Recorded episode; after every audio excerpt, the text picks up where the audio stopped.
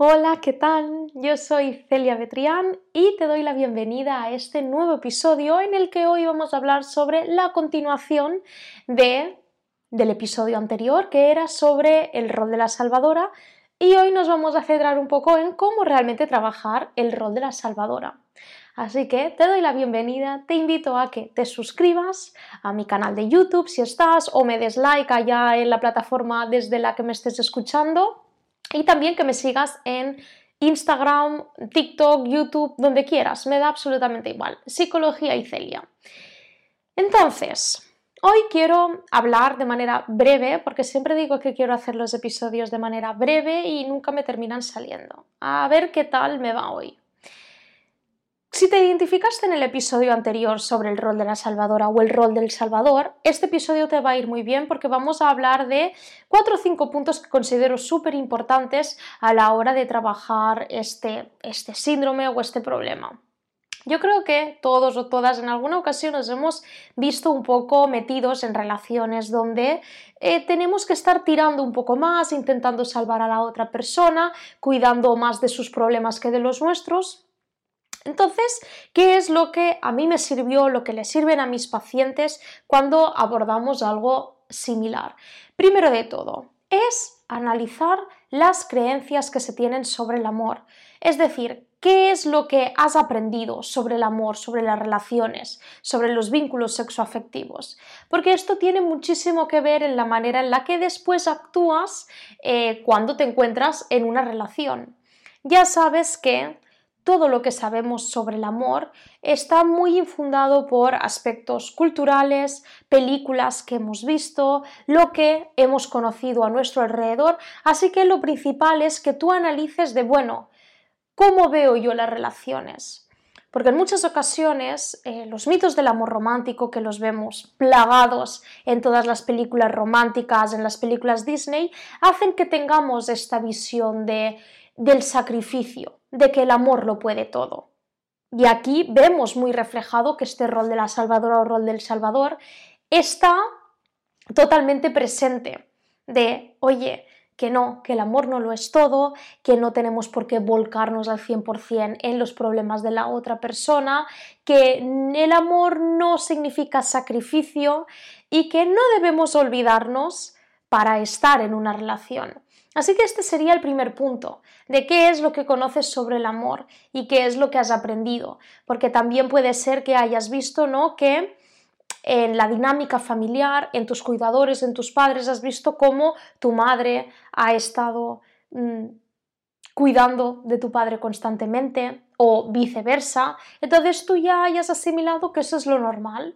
Vale, sí, es cierto, al final una persona es la que se tiene que encargar de cuidar y salvar a la otra persona. Entonces, claro, en muchas ocasiones hemos normalizado muchas situaciones, ¿por qué? Porque las hemos visto en nuestra familia, las hemos visto en nuestra cultura y ya creemos que porque sea así está bien o es lo correcto. Y claro, después nos vamos dando cuenta de, ostras, eh, ¿por qué me sale mal? ¿O por qué no me siento amada?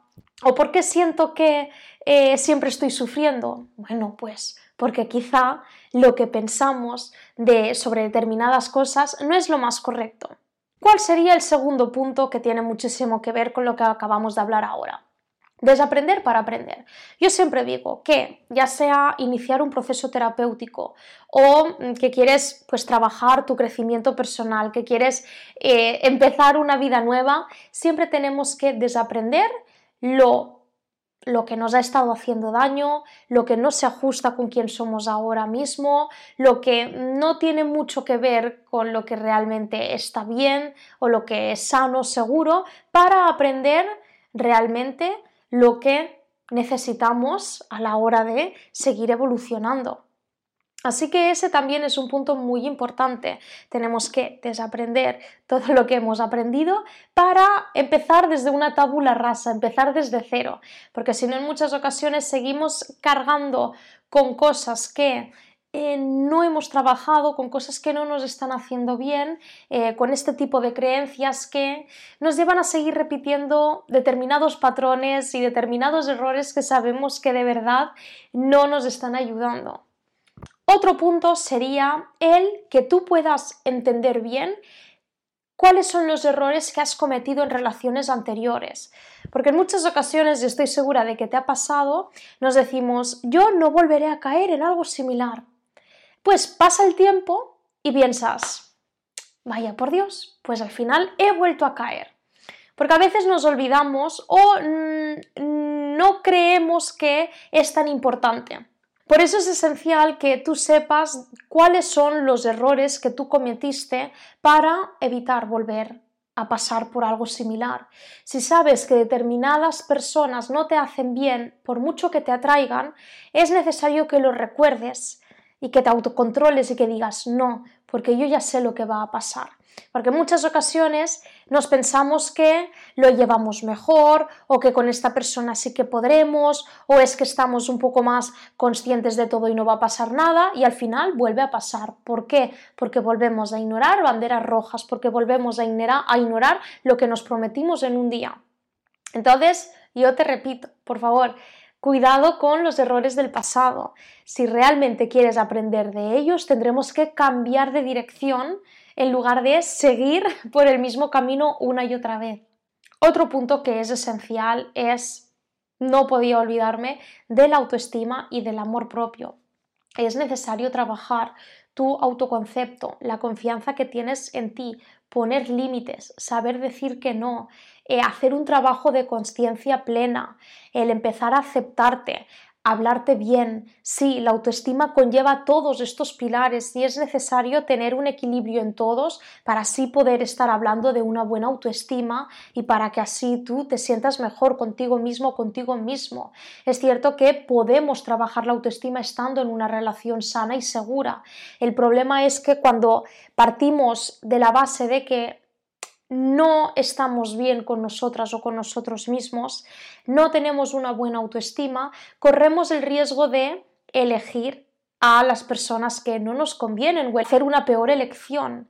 Así que lo que te recomendaría es eso, qué tanto trabajo has hecho en ti, qué tanto te quieres, qué tan preparada o preparado estás para poner límites, para expresar tus necesidades, para aceptar determinadas cosas de ti, tanto lo bueno como lo malo, de hacer ese trabajo no de introspección, de estar más consciente de tus elecciones. Porque si nos saltamos este paso, de nuevo corremos ese riesgo de no elegir bien, de mm, tomar decisiones que realmente no nos están favoreciendo, de volver a dejarnos en un segundo plano y no priorizar lo que realmente es importante para nosotros o para nosotras.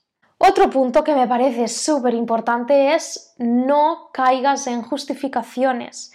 Ya sabemos que cuando estamos con ese rol de la salvadora es muy común caer en justificaciones, caer en esa esperanza de cambio, creer que en un futuro todo va a estar bien y necesito que esto te lo grabes a fuego y que cuando inicies en una relación, si seas consciente de que si aparece este tipo de frases es que algo va mal, porque una relación sana, segura, donde tú no tengas que estar salvando a nadie, estas frases no van a estar presentes. ¿Por qué? Porque no tendrás que justificar nada. Cuando empezamos ¿no? esa dinámica de justificar las banderas rojas, estar constantemente con eh, como si todo fuera un rompecabezas, hay algo que va mal hay algo ahí que no termina de ir alineado a lo que realmente estamos buscando. Cuando empezamos una relación donde nos sentimos bien, estamos tranquilas, tranquilos, no van a haber esas justificaciones, porque no es necesario justificar nada. Así que ten muchísimo cuidado con esto con eh, iniciar esas dinámicas en las que no paras de darle vueltas a cosas donde siempre tengas que estar buscándole solución a los problemas, donde te digas, bueno, seguro que esto dentro de un tiempo estará mejor, porque ahí esas frases ya nos están diciendo que estás en un proceso de negación, que no se están viendo las cosas como son. Es esencial que si empiezas una relación, tengas completa visibilidad de todo desde la aceptación, desde la conciencia, desde el, vale, veo lo bueno y lo malo no lo justifico. Una cosa que quiero decirte antes de terminar es que en muchas ocasiones en estas relaciones nos terminamos perdiendo porque nos esforzamos tantísimo en salvar a la otra persona que nos olvidamos de salvarnos a nosotros. Nunca lo olvides, que es primordial que si estás en una relación donde te estás olvidando de ti mismo o de ti mismo, es que la balanza está desequilibrada. Y yo sé, como te he dicho en otras ocasiones, yo sé que la relación eh, no es 50%. Cada hay etapas donde una persona dará un 90 y otra persona dará un 10. Pero si desde el inicio ya empezamos con esa dinámica, donde tú ya te pierdes, ahí ya hay algo que no va bien. Entonces, de nuevo, cuando inicies una relación, tienes que estar muy consciente de cómo te estás sintiendo, de las señales, de las banderas rojas, de esas justificaciones, de si hay alguna frase que denota algún tipo de negación. Que sí, que no todo es perfecto, que siempre va a haber cosas de esa persona que no te gusten, por supuesto. Pero si estás cometiendo los mismos errores o los mismos patrones que en relaciones anteriores, es que de nuevo está sucediendo lo mismo y ahí es cuando tendrás que parar. Aquí tendremos que aplicar mucho el autocontrol. Nos va a ayudar a decir no, esto en el pasado no me ha ayudado, tengo que autocontrolarme, tengo que forzarme a ir por otro camino, forzarme a no fijarme en estas personas o al menos te puedes fijar, pero saber que no, que esas no son las personas para ti, que esas no son las relaciones. Ahí siempre te aconsejo iniciar quizá un proceso terapéutico porque es la parte más complicada el decirle a nuestro cuerpo que no, que por ahí no es. Por eso la aceptación y hacer un trabajo en nosotros es tan clave, porque es lo que nos ayuda a entender mucho mejor el por qué nos hemos comportado durante mucho tiempo de determinada manera y darnos más herramientas para poder gestionar mejor esa situación y cambiar de camino. Yo siempre lo que digo no es que cuando empezamos un proceso terapéutico o queremos cambiar, eh, tendremos que forzarnos a no hacer lo que hacíamos en el pasado, porque por eso queremos cambiar y forzarnos a elegir otro camino, pero tienes que saber bien cuál es el camino que quieres tomar. Y por último, olvídate de relaciones durante un tiempo. Sí, si ves que no estás preparada, no estás preparado, oye, olvídate un tiempo de estar en una relación. Es válido decir, no estoy preparado para iniciar un nuevo vínculo y ya está. Y eso es lo que te ayudará a ser mucho más inteligente a la hora de empezar de nuevo una relación, porque te habrás dado ese tiempo necesario para saber qué es lo que quieres, saber qué es lo que buscas, saber qué es lo que necesitas. En muchas ocasiones muchas personas no se dan ese tiempo y se enfrascan en una relación tras otra y eso les impide poder sanar, poder cambiar, entender cuáles son las cosas que no les están saliendo bien. Y por eso yo siempre digo que es súper válido y súper necesario darnos un tiempo entre relación y relación para poder comprender qué es lo que ha sucedido, poder sanar y poder iniciar una relación desde la tranquilidad, desde, desde otra visión, no tanto desde quizá la necesidad o desde la desesperación o desde el dolor, porque en muchas ocasiones empezamos una relación para tapar ese dolor que nos ha causado la relación anterior. Y no, es necesario que seamos capaces de manera individual de sobrellevar ese dolor, para así poder gestionarlo bien, poder sanarlo y ser mucho más capaces de llevar, de elegir mucho mejor la otra relación.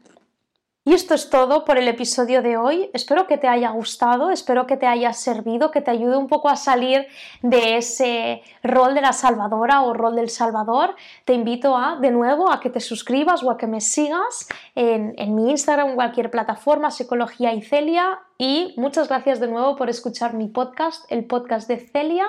Espero verte en el siguiente y si quieres saber más sobre cómo trabajar en ti, te invito a que puedas comprar mi libro, Amas sin dejar de quererte. Ahí te doy también muchísimas herramientas para poder establecer vínculos mucho más saludables, tanto contigo como con los demás. Un beso.